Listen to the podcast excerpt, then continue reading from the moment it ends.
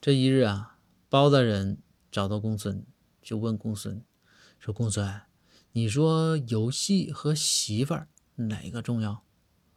公孙说：“说大人，这话你问的，那必须是媳妇儿重要啊。”包大人说：“你可拉倒吧，你总偷摸的咱俩出去包宿玩游戏，这事儿你忘了啊？